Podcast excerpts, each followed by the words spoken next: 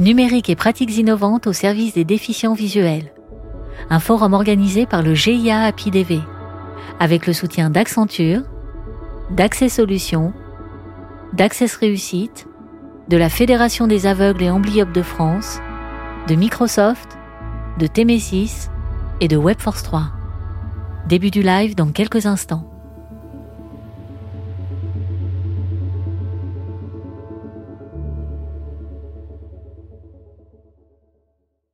Voilà, ça y est, on y est en direct. Bonjour à tous. Euh, merci euh, d'être connectés ce matin pour euh, ce forum du GI2A APIDV.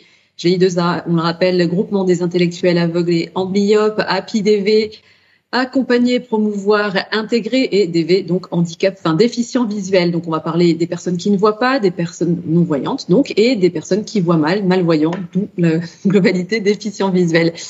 Euh, un forum dédié au numérique, euh, innovation et pratiques innovantes au service du handicap visuel. Et bah, pour ouvrir ce forum, alors je vous rapidement, ça va être un forum interactif, donc vous pouvez euh, participer toute la journée. Ce matin, on va parler d'emploi. Cet après-midi, on va parler de culture. Vous pouvez envoyer des mails, on vous le répétera hein, toute la journée à l'adresse euh, à l'adresse forum@giaa.org. Je, dans l'oreillette, on me confirme que c'est tout bon. Et puis, vous pouvez participer au chat, euh, qui est bah, malheureusement peut-être un petit peu délicat d'accès. Justement, on va en parler de toutes ces problématiques d'accessibilité euh, en ligne pour toutes les personnes qui ont des problèmes de vue. On va d'abord ouvrir ce forum avec le président du GI2APDV, Pierre Maragou. Bonjour. Bonjour Laetitia. Euh, ce forum, si vous l'avez mis en place aujourd'hui, c'est d'abord parce que vous faites un événement un petit peu particulier. On peut vous dire aussi euh, Happy Birthday au GI2A Happy DV, puisque le GI2A Happy DV fête ses 70 ans. Absolument Laetitia. Nous fêtons euh, nos 70 ans, 70 ans au service des personnes aveugles et malvoyantes. Nous sommes une association créée par et pour les déficients visuels avec comme priorité l'accès à l'emploi et à la culture. Et aujourd'hui, si on parle emploi et culture, eh bien, il est difficile de ne pas parler des outils numériques, outils numériques pour travailler, outils numériques pour se cultiver, pour accéder aux livres, pour accéder aux films et pour accéder à la culture de façon générale. Le développement de ces outils numériques s'accompagne également de, nous, de pratiques innovantes euh, pour accompagner l'accès à la culture des déficients visuels, et à travers ce forum aujourd'hui, eh bien, nous avons voulu rappeler que ces outils numériques, aujourd'hui, ils sont incontournables. On l'a particulièrement vu pendant le premier et le second confinement, ou cette journée, pour parler de l'accessibilité de ces outils numériques, pour montrer qu'ils sont une chance, mais qu'ils peuvent aussi être euh, un problème s'ils ne sont pas accessibles. Nous nous fixons donc euh, aujourd'hui trois objectifs. Le premier, c'est de faire euh, un état des lieux avec celles et ceux qui travaillent sur cette question de l'accessibilité numérique dans le secteur de l'emploi, dans le secteur de la culture. Mais nous voulons aussi sensibiliser et mobiliser l'ensemble, pardon, des acteurs, euh, qu'il s'agisse des acteurs du numérique, qu'il s'agisse des organismes de formation, qu'il s'agisse des acteurs culturels, des professionnels du monde de la culture, des médiateurs culturels. Nous voulons donc les mobiliser pour expliquer que ce sujet de l'accessibilité numérique, il doit être traité par l'ensemble des acteurs concernés et pas seulement par l'un d'entre eux. Et puis enfin, et c'est quand même un point important aujourd'hui, nous interpellons les pouvoirs publics. C'est l'objet du manifeste que nous publions aujourd'hui. Vous pouvez le retrouver sur notre site internet www.giaa.org manifeste que euh, le Conseil national consultatif des personnes handicapées ainsi que la Confédération française pour la promotion sociale des aveugles et des amblyopes ont co-signé. Donc un manifeste pour dire que si nous voulons que le numérique reste accessible et si nous voulons aussi euh, qu'il contribue à l'accès à l'emploi et à la culture des déficients visuels, il faut que les pouvoirs publics se mobilisent et que l'ensemble des acteurs se mobilisent à travers la réglementation, à travers la formation euh, et à travers une série de propositions que nous portons. Oui, voilà, c'est ça. Vous êtes force de proposition dans ce manifeste. Absolument. L'objectif, c'est que ce, ce manifeste, euh, euh, il puisse vivre sa vie. Euh, c'est la raison pour laquelle nous le remettons au pouvoir public aujourd'hui, à Amélie de Montchalin, à Cédric O en fin de matinée, ainsi qu'à Thierry Jopec en fin d'après-midi, avec qui nous aurons une discussion autour de ces thématiques. et nous, nous traitons dans ce manifeste à la fois, dans, à la fois d'accès à l'emploi et à la fois d'accès à la culture. Euh, alors, on trouve une série de propositions concrètes en matière d'accès à l'emploi. Nous voulons aussi rappeler euh, que si on parle beaucoup d'accessibilité numérique des sites Internet et particulièrement des services publics, il faut aussi rappeler que l'accessibilité numérique, ça concerne aussi les aveugles et les malvoyants, les personnes aveugles et malvoyantes qui travaillent. C'est par exemple un professeur qui ne peut pas saisir les notes dans le logiciel qu'il utilise.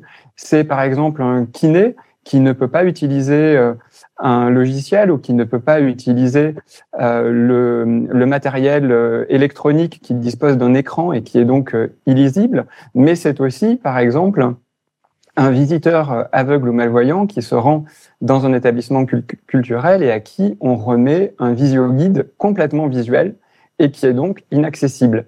Le numérique n'est pas inaccessible en soi.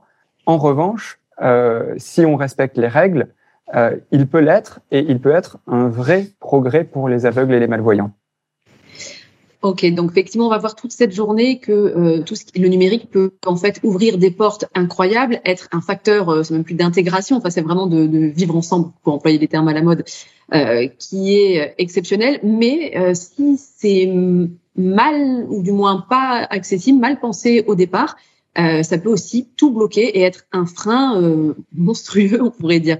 Merci beaucoup Pierre Maragou. C'est bon pour vous ou on peut enchaîner Peut-être un dernier mot pour dire que ce forum euh, qui est devenu un forum complètement numérique du fait de la crise sanitaire, euh, c'est aussi une illustration qu'en respectant l'accessibilité, les, les choses sont possibles. Nous pouvons l'organiser grâce à l'implication et la forte mobilisation de l'ensemble de nos partenaires, notamment Accenture pour les, modalités techniques, ainsi que tous nos partenaires financiers dont vous entendrez particulièrement et régulièrement parler tout au long de la journée. Merci à toutes et à tous pour votre participation. Comme vous l'avez dit, Laetitia, c'est interactif, donc nous comptons aussi sur vos réactions, sur vos questions tout au long de la journée. Merci à toutes et à tous. Merci beaucoup Pierre Maragou, le président du GIA APIDV. On va donc aborder cette séquence emploi. Anne vous êtes la coordinatrice euh, du club emploi du euh, GIA. Euh, si on a la connexion et si on vous entend, est-ce que vous pouvez d'abord tout simplement nous expliquer les, les missions, en quoi consiste ce club? Oui, bonjour Laetitia, bonjour à tous. Eh bien, euh, le club emploi du GI2A APIDV euh, accompagne depuis maintenant plus de dix ans les personnes déficientes visuelles dans toutes leurs problématiques professionnelles, que ce soit une recherche d'emploi, un maintien dans l'emploi, une reconversion, une évolution professionnelle. Euh, ce club a été créé euh, avec le, suite au constat que finalement les, les, les, les institutions spécialisées dans l'emploi étaient souvent euh, peu au fait euh, de la problématique de la déficience visuelle, de ses freins et de ses conséquences. Euh, d'où la création de ce, de ce club emploi. Euh, c'est une solution. Pardon? Non, non, mais allez-y, pardon. C'est une solution riche parce qu'en fait, c'est un binôme euh, d'accompagnateurs bénévoles qui accompagnent une personne déficiente visuelle. Et l'originalité de cet accompagnement, c'est que dans ce binôme, il y a une personne voyante et une personne elle-même déficiente visuelle. Donc, ce qui est très important pour euh, prouver que c'est possible et pour euh, pour pour appuyer notre notre credo qui est la paire émulation et l'autonomie. Euh, on va pas se mentir, les chiffres de l'emploi pour les personnes aveugles et malvoyantes, ils sont pas terribles. Ah, c'est vrai que bon, euh, malheureusement, on n'a pas vraiment de, de, d'enquête très récente euh, sur le sujet, mais disons qu'on on estime euh, dans le réseau des déficients visuels qu'il y a environ 120 000 personnes en âge de travailler, dont 20 000 aveugles, et on estime que la moitié serait au chômage actuellement. Euh, le, les outils numériques permettent quand même, ont permis de développer une grande variété d'emplois. Aujourd'hui, il y a quand même de plus en plus, euh, on, on, est vraiment sorti des clichés euh, kiné, euh, euh rempaillage de chaises. Enfin, on, avance vraiment la, la, variété de la palette des emplois possibles est quand même de plus en plus développée avec ces nouvelles technologies. Alors c'est vrai que, comme l'a dit Pierre tout à l'heure, euh, Pierre Maragou, notre président, euh, c'est vrai que c'est une chance en fait. Hein, les, outils numériques sont une chance pour les personnes déficientes visuelles, puisque ça leur a ouvert le champ des possibles, et notamment de tout un tas de métiers qui autrefois étaient inaccessibles du fait de l'utilisation du papier. Et aujourd'hui, grâce au numérique, euh, on peut être comptable, on peut être euh, euh chercheur, on peut faire énormément de métiers. mais cependant, notre retour d'expérience au bout de ces dix ans, c'est de dire que d'une part, effectivement, il faut absolument les maîtriser, ces fameux outils numériques, qui sont une chance, mais à condition de savoir les utiliser, parce qu'il y a encore beaucoup trop de jeunes, malheureusement, qui ne qui ne n'arrivent pas à bien maîtriser, la, ne serait-ce qu'une suite bureautique avec les outils adaptés, type JAWS ou ZoomText, etc. Donc ça, c'est vraiment vital. Pour pouvoir être employable, il faut savoir parfaitement utiliser les outils numériques euh, à, à, à, notre disposition. Euh, non seulement pour accéder à l'emploi, mais aussi pour s'y maintenir, bien évidemment. Et puis d'autre part, et ça va être le cœur de nos débats d'aujourd'hui, évidemment, il est indispensable que ces outils soient accessibles, parce que vous avez beau maîtriser parfaitement les outils, si ceux-ci ne peuvent pas dialoguer avec les, logiciels métiers de votre entreprise ou de votre administration, eh bien, du coup, les choses ne sont pas possibles. Alors aujourd'hui, bien sûr, euh, les personnes déficientes visuelles sont extrêmement créatives, donc elles arrivent à trouver des solutions soit avec des scripts, soit euh, à bidouiller plus ou moins. Mais enfin, ça reste anormal. Euh, puisque en fait c'est un handicap supplémentaire qu'on leur impose et c'est encore plus vrai comme on le verra avec la multiplication des outils collaboratifs ou de travail à distance. Oui, on va avoir des exemples très concrets. Alors, travail à distance, justement, euh, en ces périodes de, de confinement, de reconfinement, euh, le télétravail est, est, vraiment quelque chose qui se met en place, qui se développe. Vous avez euh, mené une, une enquête au niveau du GI2A PIDV euh, pour en savoir plus sur les pratiques des personnes handicapées visuelles en télétravail. Absolument. Nous avons fait, à la suite justement de, de, du premier confinement, une, une, petite enquête dans notre, dans notre réseau euh, et pour lequel nous avons eu 71, 71 réponses, qui est un, un très bon taux de retour. La première slide nous montre que, que ce soit pour la bureautique, la visioconférence euh, ou les mails, euh, Microsoft, qui est un de nos partenaires, et, et, reste la, la, la, solution la plus utilisée avec une, une note d'accessibilité moyenne plutôt meilleure que les autres solutions. Euh, sauf Apple, mais Apple est assez peu utilisé dans notre panel, donc c'est pas forcément significatif. Pour ce qui est des outils de visioconférence, Zoom est, reste quand même est un, enfin, est un nouveau concurrent très sérieux avec des notes d'accessibilité très supérieures aux autres logiciels. Et en fait, ça semble assez cohérent avec la, la, déclaration de Zoom qui assure développer leurs produits en conformité avec les normes d'accessibilité internationale du web du type euh, WCAG. Donc, ce qui tendrait à prouver que quand on développe bien et, tout de suite avec les bonnes normes, eh bien du coup, on aboutit à des outils accessibles sans que ce soit plus compliqué que ça. Euh, la deuxième slide nous montre que malheureusement et sans surprise, euh, les outils numériques spécifiques à la forme, à la profession sont significativement moins accessibles que les autres logiciels, disons grand public entre guillemets, euh, car ils obtiennent une note moyenne d'à peine plus de 2 contre 5. Euh, alors que nous avons une note de presque 4 pour les suites bureautiques. Alors la troisième slide nous montre qu'il y a vraiment un point de vigilance à avoir euh, sur les outils du, du, secteur public et parapublic, puisque 40% euh, de, de, notre panel travaille dans ce secteur.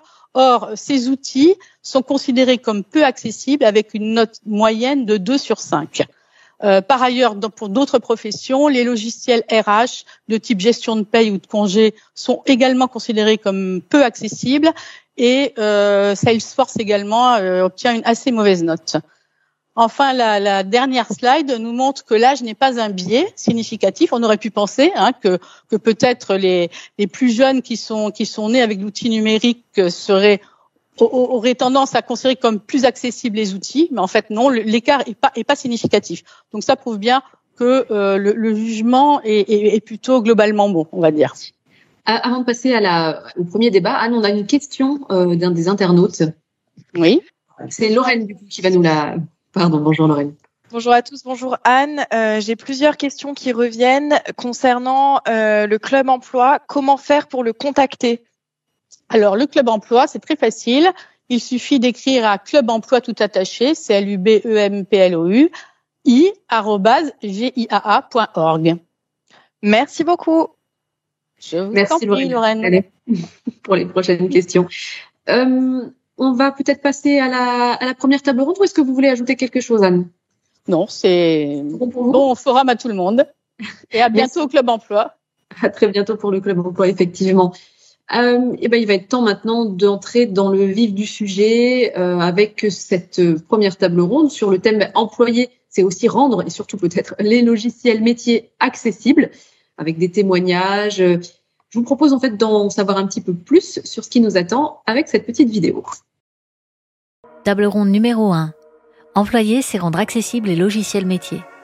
Animé par Laetitia Bernard, journaliste à Radio France avec la participation de Anne Chouznou, coordinatrice du club emploi du GIA PDV, Olivier Sicard, directeur clientèle de ICF Habitat, Jean-Charles Delobel, salarié déficient visuel d'ICF Habitat, Jacques Bédet, administrateur du GIA PDV, responsable du club emploi, Vincent Agnor et Patricia Loubet, experts accessibilité chez Orange, Kadija Idamar, fonctionnaire déficiente visuelle en charge du dialogue social à la préfecture de région d'Île-de-France et Julien Marie, responsable du service juridique d'Enercop.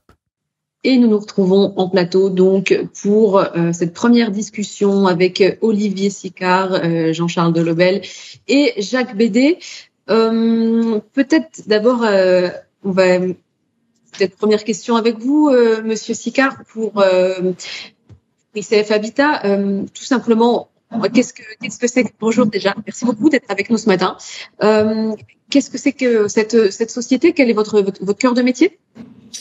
Bonjour déjà à toutes et à tous. Bonjour Laetitia. Euh, ICF Habitat, c'est un bailleur social, euh, c'est un groupe qui est filiale à part entière du groupe SNCF. On gère sur le territoire national un peu plus de 95 000 logements. Moi, je pilote en fait depuis 2006 le service client, le centre relations clients, et donc on répond aux demandes des demandeurs sur 95 000 logements aujourd'hui. Et donc vous, a priori, euh, il n'y avait pas forcément de lien avec le handicap visuel. Pour autant, euh, vous avez euh, embauché des personnes handicapées visuelles et vous avez mis en place tout un tas de solutions pour leur permettre de, travailler. C'est tout à fait ça. En fait, en 2009, j'ai pris l'initiative de recruter six stagiaires non-voyants. J'avais en amont quand même préparé un peu le terrain en faisant appel à une société qui s'appelle Access Solutions qui s'est assuré en fait, euh, qui a fait un audit technique pour s'assurer que nos outils étaient compatibles. Je dois avouer quand même avoir été très surpris de constater que la quasi-totalité de nos logiciels étaient nativement adaptés aux outils en fait utilisés par les non-voyants. Ça, ça a été quelque chose euh, d'assez incroyable pour moi de constater qu'effectivement nos outils étaient déjà adaptés. C'est-à-dire qu'ils avaient été pensés pour le plus grand nombre. Donc, quand on n'y voit pas, quand on utilise un lecteur d'écran comme JAWS ou un, on va dire un grossisseur d'écran, ce qui va vous mettre l'écran en gros caractère avec des contrastes de couleurs type zoom text, euh, ça fonctionnait avec. On peut, on peut s'en servir. Absolument. Alors, on a dû faire des petites adaptations, mais vraiment à la marge. Et je pense que Jean-Charles vous en parlera déjà beaucoup mieux que moi. Mais effectivement, c'était déjà totalement adapté. Jean-Charles Delobel, donc euh, bonjour déjà, merci beaucoup d'être avec nous ce matin aussi. Euh, bonjour tout le monde, bonjour Laetitia. Et du coup, euh, comment comment ça se passe dans, dans votre métier? Comment euh, comment vous fonctionnez en tout cas d'un point de vue euh, d'un point de vue numérique, j'ai envie de dire? Bah, d'un point de vue numérique, effectivement, je vais rejoindre ce que je, rejoins tout à fait Olivier sur l'accessibilité globale des, des logiciels que, qui par rapport à ça, effectivement, il y a eu quelques quelques petites euh, quelques scripts à, à, créer à la marge, mais effectivement, enfin globalement, euh, le euh, que ce soit dans mon métier de, de, conseiller clientèle que dans mon métier de, de, de gestionnaire formation que, que, je viens de, démarrer, globalement, franchement, je n'ai pas de, problème. Votre, votre, votre, métier consistait en quoi? Alors là, vous avez justement, on va en parler aussi, vous avez une évolution de carrière, mais votre premier métier, on va dire, euh, pour ICF Habitat, il consistait en quoi? Qu'est-ce que vous aviez à faire? Alors mon premier métier euh, chez ICF Habitat donc euh, consistait à répondre aux demandes des locataires.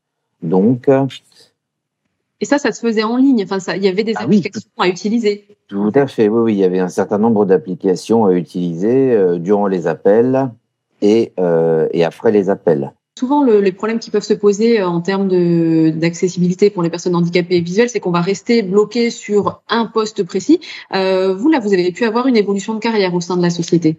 Absolument, absolument. C'est tout à fait cela. J'ai eu, il y a quelques mois de, de cela, euh, l'opportunité de, de muter au service ressources humaines.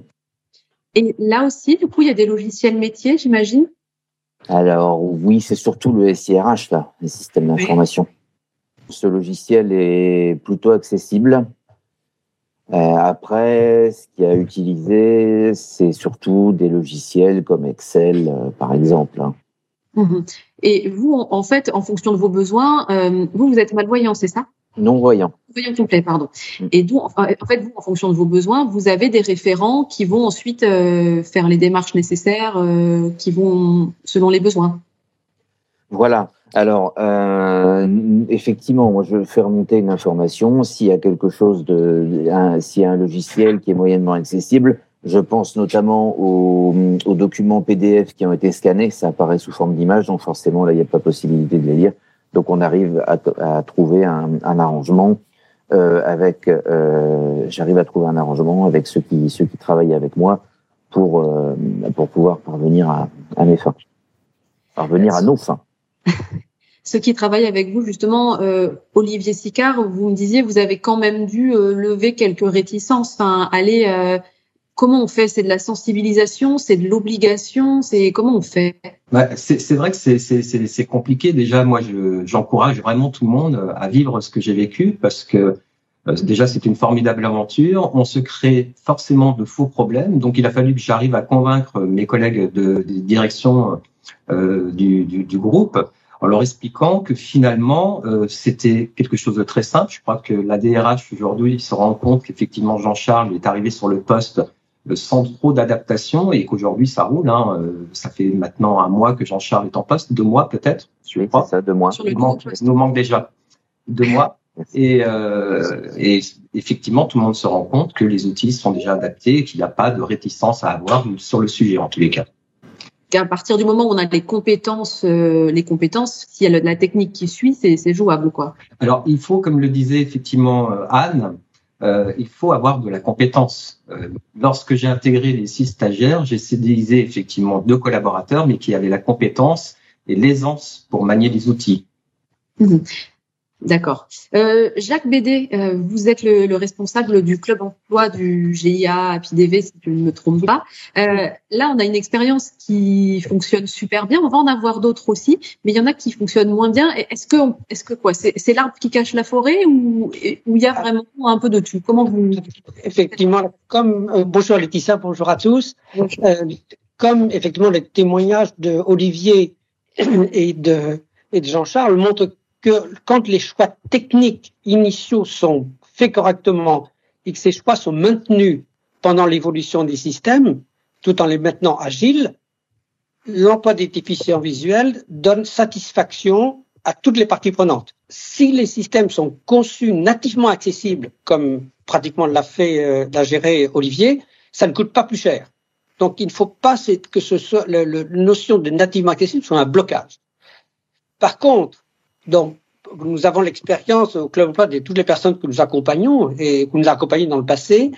Dans de grosses, beaucoup d'entreprises, les, systèmes utilisés soit par les agents, soit par les salariés sont souvent des anciens systèmes qui ont été empilés les uns sur les autres. Et même pour les entreprises qui sont dites handi accueillantes, même très handi engagées, elles font la difficulté. Parce que ces systèmes n'ont pas été conçus comme il faut au départ. Alors, dans les, pour les malvoyants, ça se passe généralement assez bien, comme le disait Anne tout à l'heure. Grâce à les systèmes, on arrive soit avec les fonctionnalités d'accessibilité standard de Windows, celles ou avec ZoomText, par exemple, on arrive à peu près, dans souvent des cas, à se servir des systèmes. Par contre, pour des systèmes, pour les aveugles, tous les systèmes qui ont été empilés, ne sont souvent pas du tout accessibles, donc on met en place des scripts pour les modules spécifiques que les déficients visuels vont être amenés à utiliser. Mais chaque fois qu'il y a une mise à jour du système de base, il faut refaire une adaptation. Et, alors, là, ça coûte très cher. Voilà. Et la dernière chose, c'est qu'il y a des cas, je, je, je, finis juste Laetitia, et la dernière chose, bien sûr, c'est que dans bien des cas, eh bien, on n'arrive même pas à mettre en place de script. Et Pierre Maragou a cité deux exemples tout à l'heure. Le système de Pronote utilisé par les enseignants pour noter, faire les, enregistrer les notes des élèves, ou alors même qui, qui a été utilisé beaucoup, le système Maclas qui est utilisé par les enseignants pendant le confinement, ce système n'est absolument pas accessible pour les déficients visuels. Et là, il n'y a pas de façon d'adapter. Mais oui, justement, c'est ça que je voulais vous poser comme question. C'est comment on fait. Euh, au final, il faut, faut recoller les, les, entre guillemets les pots cassés derrière. Est-ce qu'il faudrait créer des nouvelles sociétés Est-ce qu'on parlait d'accès solutions Il y en a d'autres hein, qui essayent, qui essayent de scripter, qui essayent de, de réparer derrière, mais quelque part c'est trop tard. Et comment on pourrait faire pour que ça s'améliore? Et malheureusement, si c'est pas natif, est-ce qu'il y a des solutions? Est-ce qu'il euh, y a, des compétences à développer? Il y a des solutions très partielles. On arrive dans certains cas à adapter des modules.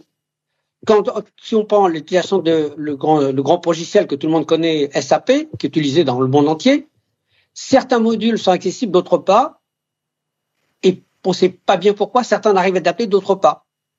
Donc c'est pour ça que tout notre l'objectif vraiment de notre le, en tant que militant que l'on va expliquer ce matin, c'est vraiment qu'il faut dès le départ, quand on conçoit les systèmes, dans le plan directeur, que les systèmes soient conçus en utilisant les règles d'accessibilité qui sont connues, elles sont répertoriées. Le tout c'est de les utiliser. Il faut oui, on en parler tout à l'heure. Oui, parce que sinon, faut des, faut des informaticiens euh, carrément ultra forts pour tout recoder derrière et encore ça marche pas. Et en plus souvent ce sont quand même des personnes handicapées visuelles qui s'y collent directement. C'est vraiment pas le plus simple. C'est pas le plus simple et, et puis dès qu'il y a une mise à jour du système ça marche plus. Dès qu'il y a une mise à jour du système vraiment c'est pour ça qu'il faut que ce soit conçu nativement accessible. Je crois que ça va être un petit peu le message de, de toute cette journée. Euh, on va signaler une question du côté de chez Lorraine oui, tout à fait. Alors j'ai deux questions. Une, euh, je pense pour vous, Jacques Bédé. Comment faire pour se former aux outils euh, numériques et euh, pour avoir l'accessibilité et pouvoir entrer dans le dans le monde professionnel? Où est-ce qu'un aveugle ou malvoyant peut se former aujourd'hui?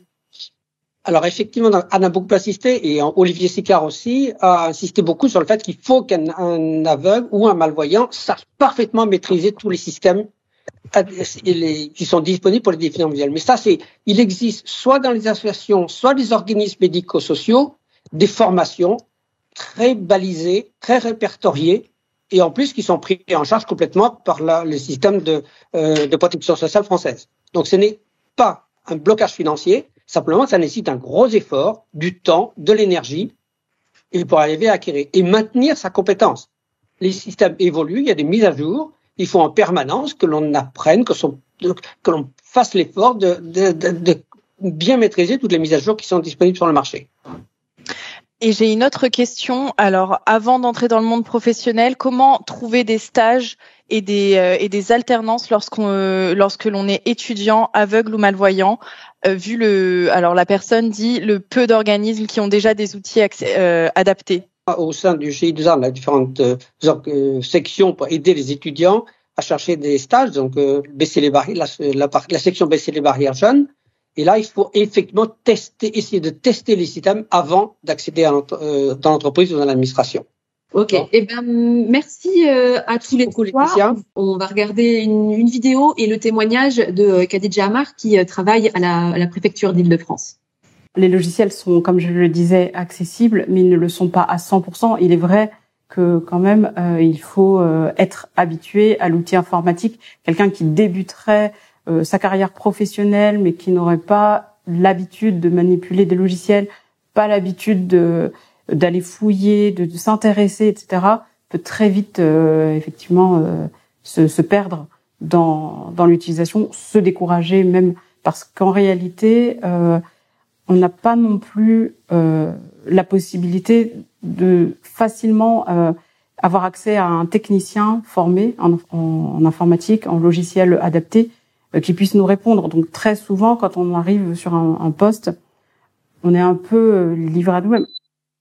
Quand je suis arrivée à la préfecture euh, de région Île-de-France, mes besoins ont été bien compris. En effet, j'ai tout de suite, dès l'entretien, en réalité, on m'a demandé euh, quels étaient les, les, outils dont quels seraient les outils dont j'aurais besoin dans le cadre de mes missions. On m'a exposé mes missions, donc euh, voilà, et on, m'a demandé tout de suite euh, ce qu'il me faudrait. Donc je les ai exprimés.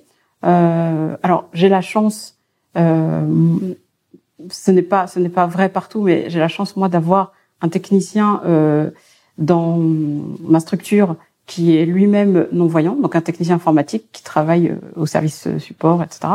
Donc que j'ai pu, qui est entré en contact avec moi, avec moi très rapidement et avec qui j'ai pu tout de suite discuter, verbaliser sur le sur ce dont j'avais besoin pour pour mon poste de travail.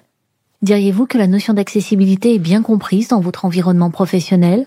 Alors les questions d'accessibilité ne, non, ne sont pas ne sont pas évidentes dans dans les rapports que j'ai avec euh, avec euh, mon administration.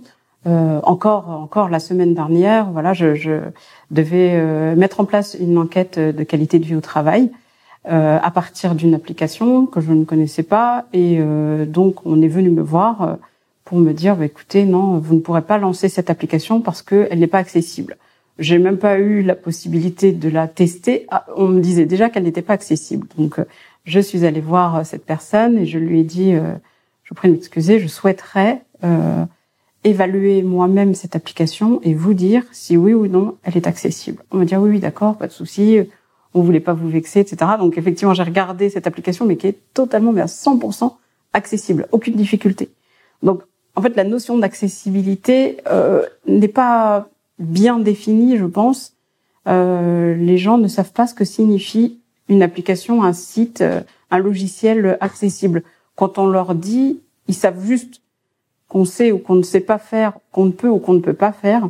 Mais en réalité, la notion vraiment d'accessibilité, la définition, je pense que les décideurs euh, qui travaillent avec nous ne, ne le savent pas.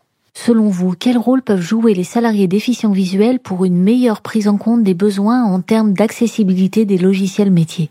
Nous avons, nous, en tant que personnes handicapées euh, qui travaillons dans un milieu ordinaire, euh, vraiment euh, le devoir euh, de sensibiliser tout le temps. Euh, non, mais c'est surtout euh, évoquer les sujets qui nous touchent avec notre hiérarchie directe, dire toujours ce qui va, ce qui ne va pas, parce que premièrement, nous les informons et deuxièmement, nous progressons ensemble. Ils progressent aussi. Euh, moi, j'aime quand ma hiérarchie me dit, euh, j'avais un petit peu peur au début quand j'ai su que j'accueillais une personne déficiente visuelle, mais à votre contact, euh, je sais que j'en recruterai d'autres. Voilà. Ce témoignage qui euh, soulève beaucoup de questions. Est-ce que vos, est-ce que vos salariés, enfin, est-ce que les salariés Orange savent, enfin, connaissent un petit peu le fonctionnement du, de l'accessibilité justement des problèmes pour utiliser la souris quand on n'y voit pas, de la vocalisation d'écran ou des gros des gros caractères? Est-ce qu'ils savent un petit peu tout ça? Alors en fait, euh, chez Orange, on a une grosse politique en termes d'accessibilité, de formation des à la fois des, des, personnels techniques, mais globalement de l'ensemble des salariés.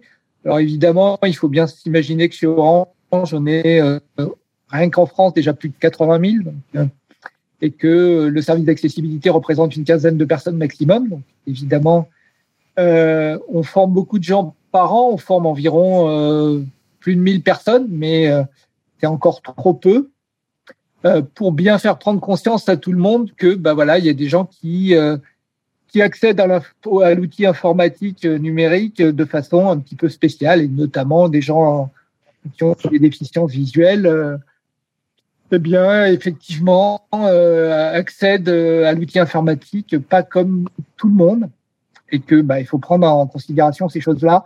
Donc, c'est quelque chose qui, qui, qui est à très longue échéance, la formation de l'ensemble du personnel à ces problématiques, rien que rien que le, le, contraste de couleurs. Je veux dire, si on va sur, ce, sur ce, cette problématique-là qui touche euh, notamment les malvoyants, euh, bah, tous les communicants devraient être formés à, à au moins respecter euh, les recommandations sur les, sur les contrastes de couleurs, par exemple.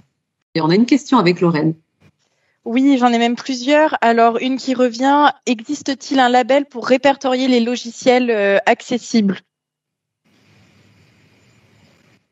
Je, vais répondre. Les logiciels, un label, non, il n'y a pas de, label euh, alors si vraiment on est sur les logiciels, on va dire que nous on préconise plutôt par exemple JAWS euh, ou c'est surtout JAWS plutôt que NVDA parce que c'est effectivement un logiciel qui est plus professionnel, qui va plus loin.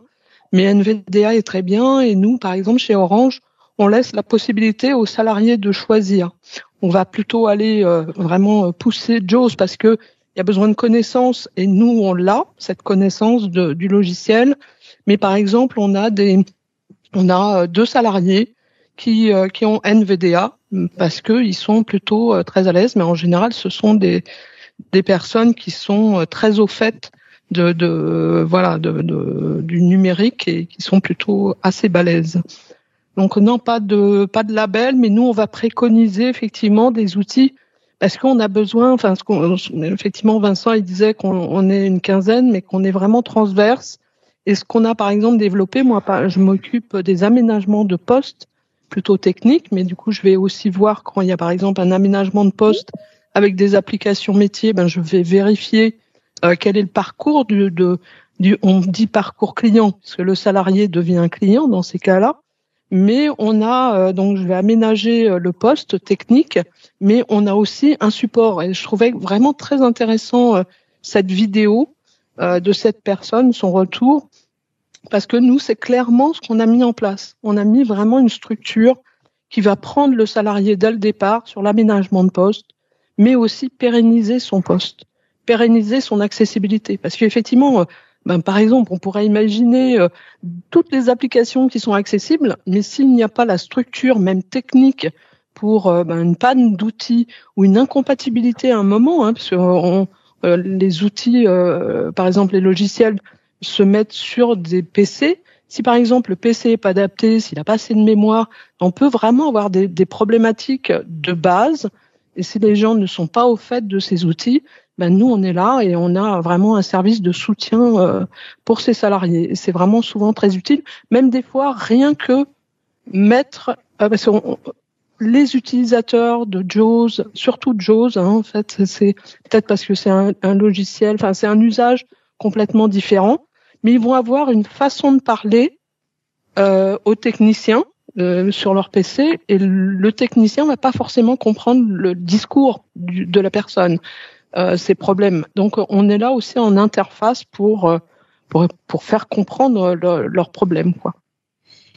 Et même en ayant cette vraiment cet engagement, en ayant développé toutes ces, ces, ces campagnes de tests en amont, etc., c'est parfois encore euh, difficile à suivre, notamment quand l'accessibilité n'est pas pensée nativement.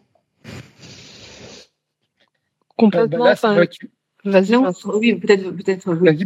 Non, non, bah, c'est moi ou Patricia, mais euh, moi, c'est vrai que le service euh, auquel j'appartiens s'occupe plus de la partie logiciel, euh, logiciel métier ou, ou site internet pour nos clients, enfin, en tout cas, la partie euh, applicative. Et effectivement, cette partie applicative, bah, même si elle est rendue accessible à un, temps T, euh, bah, les évolutions et puis le fait qu'on est de plus en plus dans une méthode agile où les évolutions sont progressives au cours du temps, etc. Si on marque pas à la culotte euh, le, projet, bah effectivement, il risque d'y avoir des dérives au niveau accessibilité. Donc c'est pas parce que en temps T0 le logiciel est accessible et euh, l'utilisateur euh, déficient visuel a les bons outils et que tout marche au temps T0, c'est pas parce que bah il suffit d'attendre trois semaines pour être sûr que si on n'est pas derrière le projet, qu'on vérifie pas, qu'on euh, qu'on valide pas les évolutions, bah, il risque d'y avoir une dérive et donc euh, quelque chose qui devient rapidement inaccessible. Nous, notre service, enfin le, service accessibilité hors R&D, parce que la R&D avait développé quelque chose bien avant, mais vraiment le, le pôle accessibilité euh, chez Orange, il a débuté en 2006 et on apprend, euh, on apprend de, de notre expérience. Euh, maintenant, ça erreurs. fait quand même quelques années qu'on a d'expérience, mais on continue d'apprendre. Bah, par exemple, euh, il y a quelques années, enfin moi quand je suis rentrée euh, chez Orange, donc c'était en 2012, euh, ben en fait j'ai été mise justement à l'infogérance. Et je suis un acteur qui est maintenant dans les dans les ce qu'on appelle les service boards, qui est en surveillance justement des projets qui sont en développement. Est-ce qu'ils vont répondre à l'accessibilité? Je vous dis pas que c'est encore euh, c'est facile hein, tout parce que je suis là, mais je suis vigilante et euh, et, c'est essentiel parce que si le service de Vincent, qui est un pôle euh, externe, enfin pas externe, mais il est un pôle à lui tout seul, eh bien les projets ne vont pas penser à eux.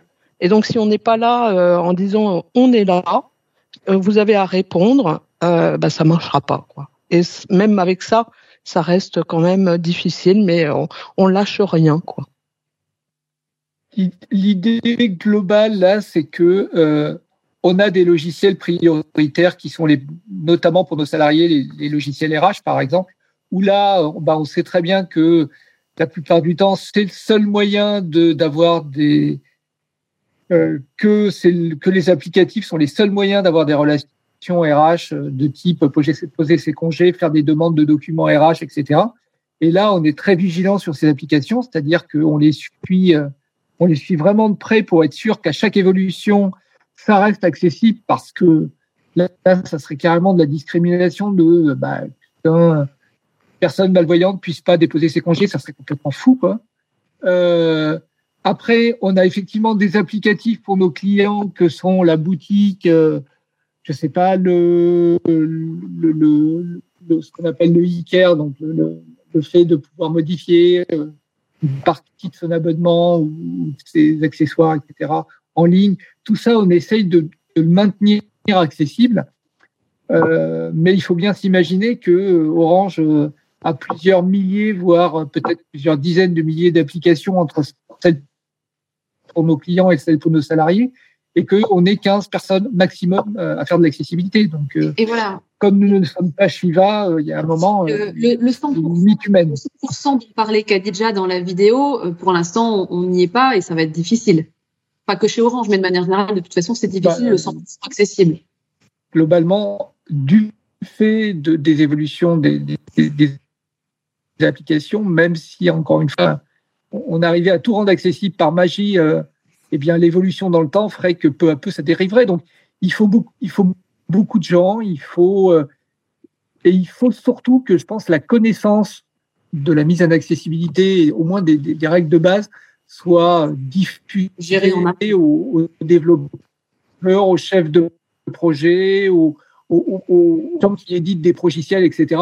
Il ne faut pas que la compétence reste que sur des services purement dédiés à accessibilité, parce que là, ça ne marchera jamais. On n'aura jamais assez de personnes pour faire ça. Bah, si je peux rajouter, euh, je peux rajouter un élément. Euh, on, on, moi, par exemple, là, je suis en, en séminaire justement. Alors, du coup, c'est un séminaire à distance à l'infogérance cette semaine. Je, je finis cet après-midi. Et euh, on travaille sur des ateliers. Et moi, à un moment, ben justement, euh, pour une entreprise RSE, à un moment, j'ai dit, ben, il faut que l'accessibilité ait le même poids que la sécurité. Aujourd'hui, dans toute entreprise, tout projet qui passe euh, où la sécurité va poser un œil, euh, là, ça moufte pas. Enfin, dire, un projet peut ne pas passer euh, parce que la sécurité, a dit non, ça passe pas. C'est pas pensable. Moi, bien sûr que j'ai pas le même poids. Pourtant, je suis au même service board, mais j'ai pas le même poids et, et il faut que je l'ai tant qu'on est on n'est pas euh, on n'est pas au même poids, on, on, on va enfin, on va ramer quoi. Euh, il y, a un, il y a un outil là qui vient juste de sortir, je, je trouve, euh, enfin qui a été développé justement par par le service oh où est Vincent, qui a un visa accessibilité. Et du coup, en fait, c'est pour obliger un peu les justement les personnes à passer par ce biais-là et vraiment pour sensibiliser tous les salariés chez Orange. Donc voilà, c'est des actions qu'on mène euh, au quotidien. Quoi. Faut vraiment, ça, ça devienne de plus en plus euh, précis et obligatoire, pour ainsi dire. Euh, Excusez-moi, le, le, le, temps oui. commence déjà à filer. J'aimerais aborder le cas des beaucoup plus petites structures avec euh, avec notre prochain intervenant. Mais on avait une question, euh, Lorraine, c'est ça? Oui, alors j'ai quelques questions. Euh, j'ai une personne qui demande ce qu'il en est de l'intelligence artificielle et de la reconnaissance d'images pour rendre accessible en temps réel. Alors, vous avez trois minutes. euh, Qu'est-ce que je peux dire? Ça avance. Euh, je pense que ça résoudra pas la majorité des problèmes d'accessibilité, mais c'est sûr que euh, bah, l'intelligence artificielle pour la description d'images fera sûrement avancer les choses. Maintenant, euh, c'est pour une petite niche, quoi. C'est-à-dire, c'est pour des images où il faut absolument une description. Il n'est pas, euh, bah, qui est un problème euh, d'accessibilité clairement, mais qui n'est pas le seul. Et, et donc, en gros, ça résoudra pas le problème. Pour l'instant. Peut-être qu'un jour, on pourra tout automatiser, mais c'est pas encore le cas. Lorraine, une autre question? Oui, alors chez Orange, quand un module logiciel est accessible et utilisé par un déficient visuel sur un site, est-ce que l'info cascade dans les autres régions? Est-elle partagée? Euh, Lorsque on a une, un, un, salarié en situation de handicap qui euh, a trouvé une activité métier dans laquelle il, il est autonome et euh, donc que les logiciels sont accessibles, on, on, on communique là-dessus pour qu'effectivement d'autres euh, personnes en situation de handicap, de déficience visuelle puissent puissent tenir le même poste. Ça c'est Oui. vraiment Mais c'est c'est vraiment pas parfait. chose qu'on fait. Je Ah, sais bien que sûr que c'est pas parfait. Ouais, je sais que c'est pas parfait. On- voilà, on, voit bien même d'ailleurs euh, un salarié qui est dans une entité, même si, euh, enfin sur le même site, il pourrait y avoir plusieurs entités. On sait que des fois ça communique pas forcément bien entre les entités. Donc euh, nous on informe, mais euh, des fois ça ne suffit pas. En fait, on a des fois du mal à aussi à, à débloquer les, les leviers. Donc j'irais oui, euh, mais dans l'absolu, ça ça marche pas si bien que ça, en fait. On a s'améliorer Entendu. Eh ben, merci beaucoup pour euh, Merci à vous. ce témoignage vraiment très Merci. très éloquent. Euh, on va retrouver euh, Julien Marie parce que vous, votre retour d'expérience euh, peut vraiment aussi nous apporter pas mal d'éléments de réflexion. Là, on était avec un très gros groupe, avec Orange. Euh, vous, vous êtes dans une toute petite structure, euh, NR Cook. Euh, comment comment ça se passe du coup? Vous êtes malvoyant, bon, je précise, et bonjour. Je fais tout dans le désordre. Bonjour, bonjour à toutes et à tous. En effet, je suis euh, malvoyant. Je euh, suis euh, responsable juridique chez la société Enercop, alors qui est plus une toute petite structure, c'est une PME de 150 salariés. Et nous accueillons en interne plusieurs personnes en situation de handicap, mais au nombre desquelles je suis le seul en situation de handicap visuel. Et donc, euh, en matière euh, d'accessibilité euh, et de d'adaptation de mon poste de travail, cela n'a jamais posé de difficulté, euh, tant vis-à-vis de la direction que vis-à-vis des équipes techniques. Et d'ailleurs, j'ai pu faire adapter mon poste avec différents logiciels, des logiciels propriétaires et puis maintenant des logiciels plus axés sur le logiciel libre, ce qui est le cas actuellement. Et est-ce que vous avez l'impression que ces logiciels libres sont plus vigilants à- aux questions d'accessibilité native ou, ou pas? Ou est-ce que ça se vaut selon Alors l'avantage, c'est que c'est euh, le logiciel dont je suis euh, équipé, qui euh, qui est fourni par la société IPRA, euh, est euh, facilement adaptable. Euh, C'est-à-dire que j'ai été dans un premier temps formé par euh, l'équipe de la société. Euh, nous avons un contrat d'assistance qui fait que si jamais il y a le moindre problème, euh, l'équipe technique fait le relais avec la société pour adapter euh, mon poste de travail. Et ensuite, nous sommes sur des logiciels qui euh, eux-mêmes peuvent faire l'objet d'évolutions euh, et, et de, pour assurer une plus grande modulabilité au quotidien. Après, cela pose la question du caractère natif de l'accessibilité du logiciel de base. Euh, que, euh, au passage, Enercop utilise beaucoup de logiciels libres, euh, que ce soit Thunderbird ou euh, LibreOffice. Euh, et, euh, des fois, nous devons un peu euh, bah, bidouiller pour euh, voir si euh, s'assurer que ces logiciels restent accessibles par rapport à ma situation particulière. Oui, vous devez toujours un petit peu anticiper ou vous dire dès qu'il y a un changement. Est-ce qu'il y a cette pression en se disant oups, il faut qu'on fasse attention en amont? Alors, c'est malheureusement, c'est euh, comme on, on, reste une petite, euh, il y a une petite équipe numérique et je suis la seule personne en situation de, de déficience visuelle. Euh, il n'y a pas encore cette euh, cette attention.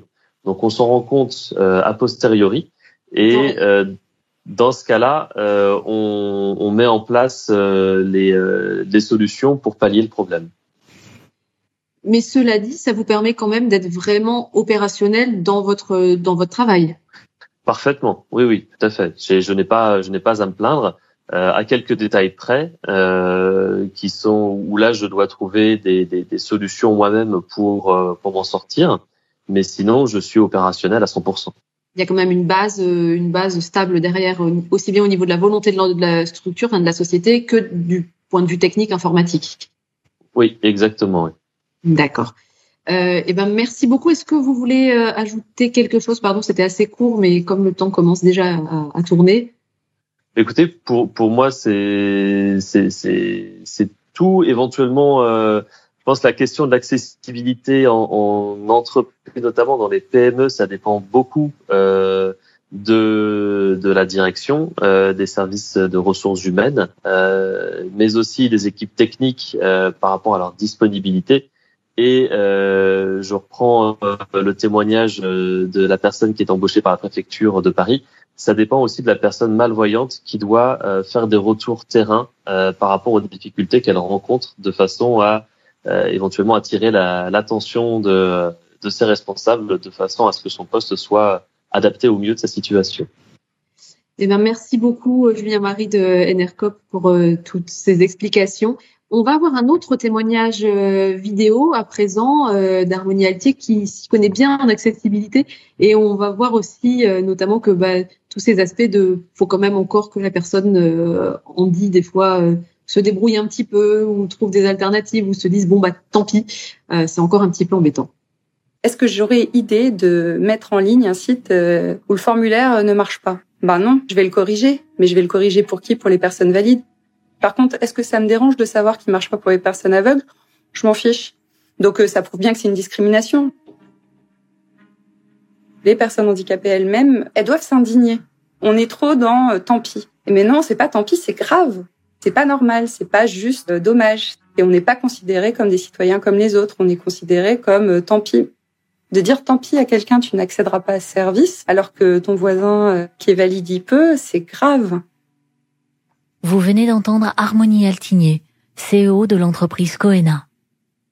En février 2020, selon l'association américaine Web Accessibility in Mind, 97% du 1 million de sites les plus visités au monde présentent des problèmes d'accessibilité dès leur page d'accueil. En France, selon la Fédération des aveugles et amblyopes de France, sur les 250 démarches administratives que les Français peuvent effectuer en ligne, seuls 13% sont accessibles. 10% seulement des sites Internet hexagonaux sont accessibles. 6% des livres édités chaque année sont adaptés pour les personnes handicapées de la vue. Sur 500 films produits dans notre pays chaque année, seuls 100 sont audio décrits et 4% seulement des émissions de télévision. Effectivement, nous sommes de retour en direct et les chiffres qu'on a entendus sont totalement déprimants. Euh, une très très, enfin je trouve une très très grande majorité euh, des sites internet les plus visités qui ne sont pas accessibles. Euh, ce que disait aussi Harmonie dans son témoignage, le côté, bah oui, mais à la limite, à quoi ça sert de les rendre accessibles vu que c'est pour, on va dire, une niche, enfin pour très peu de personnes, à quoi ça sert de s'embêter à rendre tout ça accessible? Euh, on peut comparer cette problématique à bah, celle de l'accessibilité dans, les espaces publics, les escaliers, les ascenseurs, la, taille euh, des ouvertures de portes, etc. Euh, la suite de nos débats, du coup, pour parler bah, de comment finalement faire en sorte que l'accessibilité numérique soit beaucoup plus prise en compte, devienne peut-être une obligation. On va discuter de tout ça avec euh, les représentants euh, du Conseil national du numérique, avec Charles-Pierre Astolfi, pardon, et Myriam Elandaloussi. Bonjour à tous les deux et merci d'être avec nous ce matin. Peut-être, euh, monsieur, monsieur Astolfi, déjà quelques mots sur ce Conseil national du, numérique Oui, bien sûr. Euh, donc d'abord, merci beaucoup pour, pour l'invitation et donc pour l'intérêt que vous portez à, à, nos travaux sur le sujet fondamental de, l'accessibilité numérique. Euh, c'est un honneur pour nous de participer à, un événement sur le numérique et l'innovation au profit des personnes aveugles et malvoyantes, et c'est un sujet sur lequel on, a travaillé récemment au, au, Conseil. Donc le Conseil, c'est une commission consultative indépendante qui a été créée en 2011, qui est placée sous le ministre en charge du numérique, donc euh, Cédrico en ce moment, et qui est là pour conseiller le gouvernement sur les politiques publiques numériques. Donc dedans, il y a 34 membres qui sont euh, bénévoles, qui sont des personnes qui sont issues disons, de la French Tech, du monde de l'économie numérique, euh, des, gens de la société civile, des chercheurs et des députés et des sénateurs. De il y a un secrétaire général qui travaille conjointement euh, avec ses membres pour euh, différents groupes d'études sur l'impact du numérique sur l'économie et sur la société. pour vous donner quelques exemples, on a récemment travaillé sur la concurrence entre les grandes plateformes numériques, l'impact environnemental du numérique, l'inclusion, la transformation digitale du système de santé les travailleurs des plateformes. donc c'est des sujets extrêmement larges et bien sûr sur l'accessibilité numérique. Donc, donc sur ce sur ce sujet, on a fait un groupe de travail spécifique euh, qui avait été dirigé par, enfin, qui est dirigé par Jérémy euh, Bourrois, membre du CNU, mais qui est aussi président de la CNCPH, du CNCPH, euh, et qui a donné lieu à la publication d'abord d'un avis sur les obligations d'accessibilité des sites publics en mai 2019. Alors, euh, ça, ce chiffre qu'on vient, qu'on vient d'entendre, on peut parler des sites publics spécifiquement, mais c'est pas beaucoup mieux, je pense. Et plus récemment, à la remise d'un rapport plus global sur l'accessibilité numérique en février dernier, donc euh, qu'on a rendu à Sophie Cluzel et à Cédrico avec euh, des recommandations pour améliorer l'accessibilité numérique de façon générale. Alors justement, peut-être on va voir les grands axes de ce rapport avec vous, Myriam Alandel aussi. Qu'est-ce que qu'est-ce qui ressort et surtout qu'est-ce que vous préconisez? Comment on peut faire pour améliorer les choses? Euh, alors donc en fait nous ce qu'on a vraiment euh, souhaité euh, montrer dans, ce rapport sur l'accessibilité numérique, euh, c'est que ça constitue euh, bah, une nécessité, mais aussi une opportunité pour la société et pour l'économie à l'ère numérique. Alors une nécessité pourquoi tout d'abord? Puisque l'accessibilité numérique, ben, ça répond à des obligations qui sont à la fois sociétales et juridiques. ça répond bah, à un réel besoin de la population dans le cadre de la transformation numérique des services publics et privés euh, pour les millions de personnes en situation de, de handicap, euh, notamment visuel, mais également euh, les personnes âgées ou euh, les plus jeunes atteints de, de, myopie, par exemple. Et en ce sens, euh, l'accessibilité numérique est, est vecteur d'égalité entre tous les individus à l'ère numérique. Et d'autre part, il s'agit désormais d'une obligation légale et sanctionnée par la loi. Euh, et donc, au regard de, la question euh, de, l'accès à l'emploi euh, plus précisément, euh, puisque c'est un sujet prépondérant dans, le cadre de ce débat, l'accessibilité numérique est une nécessité puisque ça permet, ça, ça permet de, de, donner un accès effectif à l'emploi. tout d'abord, puisque un accès effectif à l'emploi, bah, ça passe par une citoyenneté qui est accessible. et donc ça, c'était le premier axe euh, de notre rapport, nous avons, euh, nous avons euh, émis des recommandations afin d'assurer l'accès de tous les usagers aux services publics numériques et dont certains ont un impact direct sur l'accès à des offres d'emploi, par exemple. Euh, et donc sur ce point, il est vrai que aujourd'hui, les usagers du service public sont confrontés à de nouveaux modes d'accès à leurs droits, donc sous forme dématérialisée. Et, euh, donc cela a tendance à être euh, systématisé, euh, bah, notamment avec le confinement. et le problème, c'est que lors des auditions que nous avions menées dans le cadre de ce rapport, c'est que nous avions constaté que l'accessibilité des services publics numériques demeurait une exception plutôt plutôt que la norme. et cela peut avoir bien évidemment des conséquences très limitantes euh, dans l'exercice de la citoyenneté euh, d'une personne en situation de handicap. Euh, très concrètement, une personne aveugle pourra avoir des difficultés à demander un passeport en ligne ou à, même à rechercher une offre d'emploi sur une plateforme dédiée. Alors on est en 2020, bientôt 21. C'est ça. Donc, nous avions donc proposé trois axes de recommandation pour tout ce qui concerne l'accès à la citoyenneté, justement. D'une part, de rationaliser euh, le pilotage de l'accessibilité numérique des services publics, tout simplement en créant une euh, délégation ministérielle de l'accessibilité numérique qui serait spécifiquement euh, en charge du suivi et de la mise en œuvre des obligations d'accessibilité et, et qui, aurait un pouvoir de sanction également, ce qui est assez, qui est assez important, mais également de responsabiliser davantage les acteurs de l'administration, par exemple en désignant un délégué à l'accessibilité numérique comme c'est le cas par exemple pour le, délégué à la protection des données. Euh, et enfin, euh, nous proposions également de renforcer les droits des usagers euh, vis-à-vis de l'administration, euh, notamment en créant une plateforme en ligne de signalement afin de voilà se plaindre, pouvoir se plaindre, signaler les sites qui ne sont pas accessibles. Mmh. oui. Oui, en fait, on a on a, une, on a des questions avec avec Lorraine. Est-ce que vous voulez juste terminer ce que votre propos ou est-ce qu'on est-ce qu'on peut prendre la question? Euh, bah alors, je voulais juste terminer en, en 30 secondes. Une dernière, un dernier action. Euh, sur toujours sur une façon aussi d'améliorer l'accès à l'emploi, c'est que ça passe aussi par un savoir qui est accessible et c'était vraiment un axe très important également du rapport où on a de la même façon émis des recommandations pour développer l'accès de tous les élèves aux ressources pédagogiques numériques. et donc en ce sens, l'une des recommandations phares était de créer une agence de l'accessibilité et de l'adaptation du livre numérique. Voilà. Je, je suis à l'écoute de votre non, mais du coup, je vais vous reposer moi une question avant d'aller euh, avec Lorraine. Euh, ce sont des recommandations. Vous parlez tout à, vous parliez tout à l'heure du caractère obligatoire, euh, mais là, on est encore finalement sur de la préconisation du Conseil. Comment on fait pour que les choses se concrétisent? Alors, euh, effectivement, nous, euh, on est au stade du Conseil puisque, donc, euh, comme Charles Pierre l'a précisé, nous sommes une commission consultative, donc qui conseille le gouvernement sur les politiques numériques. Donc euh, voilà, nous, on émet simplement des conseils. En revanche, s'il y a un levier euh, sur lequel on peut euh, effectivement agir concrètement pour relever le caractère obligatoire de l'accessibilité numérique, c'est sur tout ce qui est responsabilisation justement des acteurs et en particulier en agissant à la fois sur le volet prévention, mais également le volet répression. donc le volet prévention, bah, il s'agit donc, euh, comme je le disais, notamment, euh, ça peut passer par la désignation de délégués à l'accessibilité numérique dans les autorités et les organismes publics.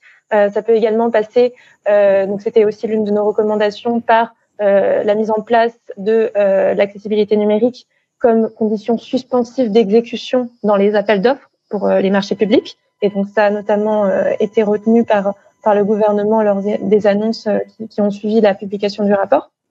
Euh, et sur le volet sanctions, euh, il est vrai que euh, le décret de 2019 prévoit certaines sanctions lorsque l'accessibilité numérique n'est pas respectée pour les acteurs concernés.